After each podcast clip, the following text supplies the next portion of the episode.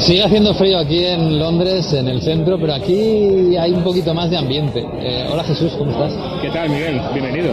¿Dónde me has traído? Esto está más céntrico, ¿no? Aquí hay más ambiente, más, más cerveza, más pintas. Sí, más de todo, más de todo. Este es tu día de partido en London Bridge, en la zona del Borough Market. Eh, estamos en eh, un sitio que recuerda algo, por desgracia, a la gente de deporte en el sentido negativo. aquí fueron los atentados de, de London Bridge, los atentados en la noche en la que el Real Madrid ganaba la Champions en Cardiff ante la Juventus. Eh, fue aquí donde se produjeron aquel atentado, aquellos eh, eh, asesinatos. Entre las víctimas estaba un español, Ignacio Echeverría, que murió cuando intentó defender a un transeúnte de, los terroristas y es una zona, como ves, siempre a estas horas con mucha gente. En aquel momento era un sábado por la noche, pues con mucho ambiente, con muchos bares, con muchos eh, de hostelería. Así que ya ves como ahora que por suerte ha vuelto a recuperar la normalidad. Pues sí, hay mucho ambiente aquí, mucho after work, ¿no? Aquí entre semana, eh, mucho fútbol en las pantallas. Aquí estamos al aire libre, aunque hace un poquito de frío, pero me parece a mí que esta gente no siente del frío como nosotros. No, hay una, costumbre, hay una piel más, más gruesa. ¿eh? El frío y la lluvia no es lo mismo. Y las pintas, eh, también, también hacen, hacen un poquito. Bueno, eh, vengo de Craven Cottage. Eh, tenía muchas ganas de ver ese estadio. Eh, es muy especial. Fíjate que he ido con gente que no le gusta el fútbol y me decía, qué estadio tan bonito, ¿no? No parece un estadio, es casi casi una casita más en un barrio lleno de casitas pequeñas de ladrillo. Eh, un estadio tan especial como el estadio del que vienes tú, que es el estadio del Tottenham, pero justo lo opuesto, ¿no? El Craven Cottage es el, el antinuevo estadio del Tottenham. Sí, algo así. Además es que eh, White Hart Lane tenía un poquito esa, ese carácter ¿no? de, de Craven Cottage, de integrarse más en el barrio. Es verdad que, bueno, no tanto como Craven Cottage, obviamente, porque es algo único. El estadio del Fulham, desgraciadamente, ya eh, en Champions y de nuevo para el año que viene pero nuevo estadio del, Tottenham, el Tottenham Hotspur Stadium, como lo quieren llamar, le quieren llamar así para que no nadie empiece a llamarle ahora nuevo White Hart Lane y eso les estropee las negociaciones o alguien pueda pensar en pagarles menos dinero por el nombre porque al final todo el mundo le va a llamar White Hart Lane. Entonces está intentando desterrar ese nombre. Tan es así que han llegado a un acuerdo con Transport for London, con la TFL, algún tipo de acuerdo, imagino que, que pecuniario, cuál, cuál va a ser si no, para también quitarle ese nombre a la estación de metro, de tren en este caso, que da servicio al estadio, que se llama White Lane, quitarle también ese nombre a la estación para que nada recuerde a White Lane en, en, el entorno. Fíjate a dónde llega. Pero la, el primer eh, impacto que llevas, aparte de que parece, como ya hemos dicho, que hay un, un platillo volante en el, en el barrio, un barrio, como dices también igual que el del Fulham, de corte más humilde que el del Fulham, pero también de casas bajitas. Sí, bueno, ahí en, en Fulham hay pasta, sí, sí, ¿eh? Ahí hay mucho ladrillo, pero hay mucha columna en el porche. Sí, sí, sí, no, a ver, el barrio de Fulham es el sur de el sur del barrio de Chelsea, mm. al borde del río, tanto un borde del río como al otro, al borde sur un poco menos, pero es una zona de, de posibles. Y el, lo primero que llama la atención al ir a White Hart Lane es que ahora tardas más o menos la mitad en llegar desde la estación al campo que antes. Porque claro, el campo ha crecido tanto hacia la estación que de repente ya, estoy, ya he llegado, ya estoy aquí, pero este, este camino antes era, era más largo. Así que ese es el, el, primer impacto y por supuesto pues lo grande que es, cómo se utilizan las luces, eh, las comodidades, la zona de prensa era gigantesca la presentación. Poquetino, que estuvo allí con, con par de la prensa, dijo que no os merecéis esta zona de prensa y ya está todo intentado decirle que tiene razón, porque la verdad es que aquello... Y luego, por supuesto, una vez que sales a, la tribuna de prensa, eh, es espectacular. La acústica que han conseguido me parece lo más difícil y es muy, muy buena. Eh, yo tenía serias dudas después de haber estado en, el White Hart original, que se crea un ambiente muy bueno eh, qué iba a pasar con eso, viendo por ejemplo el antecedente con el West Ham que está sufriendo muchísimo eh, esa pérdida de ambiente. Y que va, a mí, yo lo he dicho, me recuerda a Old Trafford, ese ambiente que hay, cómo resuena eh, todo esto. Y lo único que me da pena es que en White Hart Lane era uno de los pocos campos que quedaban en el que los periodistas nos estábamos justo detrás de los banquillos y veíamos cosas interesantes como pasa por ejemplo en Stanford Bridge. Y ahí estamos bastante abajo pero ya no estás justo detrás del banquillo. Eh, siempre me acordaré por ejemplo al final de una temporada del Tottenham eh, hubo un entrenador que tenía detrás de él a un aficionado que se tiraba todo el, todos los partidos protestándole, diciéndole que esos cambios no son, que tal. Pues en el último partido de la temporada no se jugaba nada, el entrenador se giró y le dijo al, aficionado, tú ven y ponte aquí. Y se sentó el, el, el aficionado en su banquillo eh, dirigiendo el equipo durante unos minutos. es un llamamiento eh, a fans cabreados para que lo hagan más. Bueno, habrá que ir allí el próximo viaje seguramente. Yo tenía la espinita de Craven Cottage pero claro, Tottenham, también Tottenham es un barrio especial, ¿no? De Londres. Eh, siempre hablamos de lo, de lo diferente que es el fútbol en Inglaterra y en España y en Italia y en otros países. Precisamente en Londres es eh, casi un símbolo de esto, ¿no? El fútbol de barrio. Aquí cerquita eh, está el Millwall, por ejemplo, seguramente el, más cerca que tenemos, un poquito más al sur, que pasaba ayer por el tren, está Crystal Palace, que también va a hacer su nuevo estadio en, un barrio de casitas. Eh, Claro, en una ciudad que, no sé si cada vez se deshumaniza más por aquello de que es una gran capital mundial, eh, pero sigue estando ese reducto del equipo del barrio como toda la vida, ¿no? Fíjate, yo recuerdo que cuando decidí irme a vivir a Londres a trabajar en, esto de periodismo, deportivo, fui a una academia de inglés a dar un curso express para recordar algo de inglés y venir un poquito más preparado. Y el profesor de inglés, uno de los días, una de las lecciones que me dio, fue coger una pizarra y pintó un mapa de Londres y me puso todos los clubes de fútbol que había en Londres colocándolos en el, en el mapa. y que había, había mil millones. sí, sí, había muchos. Me puso lo más importante, claro, pero me, puso como 10 eh, o 12, recuerdo perfectamente. Y es que es, es la, primero la mentalidad un poco británica o inglesa y además eso es doble en Londres porque hay que que Londres eh, no existía el alcalde de Londres hasta el año 2000 eh, Londres es una suma de pequeñas localidades que han crecido tanto que están juntas en la práctica. Pero eh, tú pasas de un barrio a otro o de un ayuntamiento a otro en Londres caminando por una calle y te encuentras con un, con un cartel que dice bienvenido a Southwark y has cambiado de ayuntamiento. Entonces, Londres es una suma de muchos pequeños ayuntamientos. La City de Londres es otro ayuntamiento distinto. Además, uno especial porque, eh, bueno, la reina sabes que tiene que pedir permiso en teoría para entrar allí. Y bueno, este tipo de. Sí, pocos impuestos. Exacto.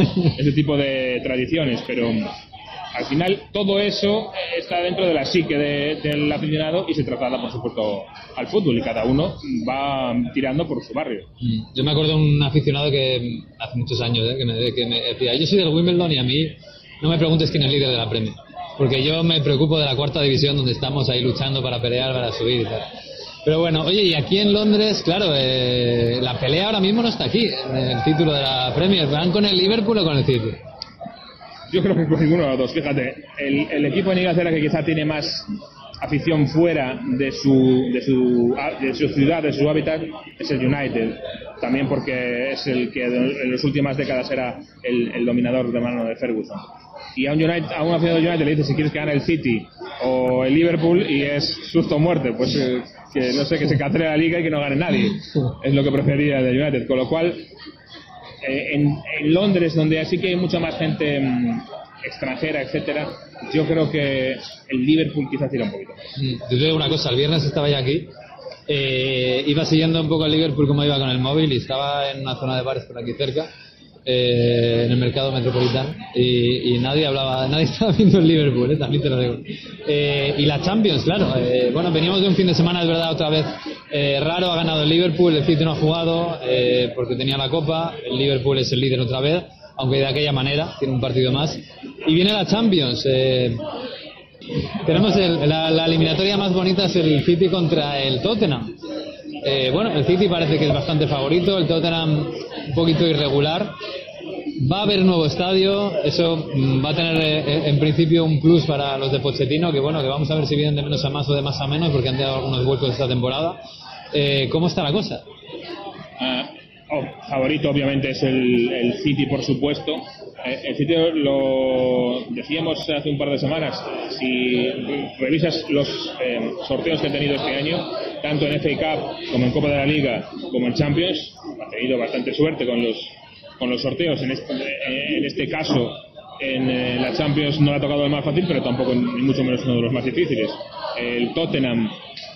A ver, eh, al City lo que le podemos echar en cara, yo creo, y es lo que realmente em, impide que el City sea un gran favorito para la Champions, es la falta de experiencia en la competición, el no haber llegado más allá que aquellas semifinales de, em, eh, de Pellegrini en el que empató a ceros en, en casa contra Zidane, casi recién llegado al Madrid, y luego se subió 1-0 solo en el Bernabéu. La victoria final, Sí. el todo final fue 1-0.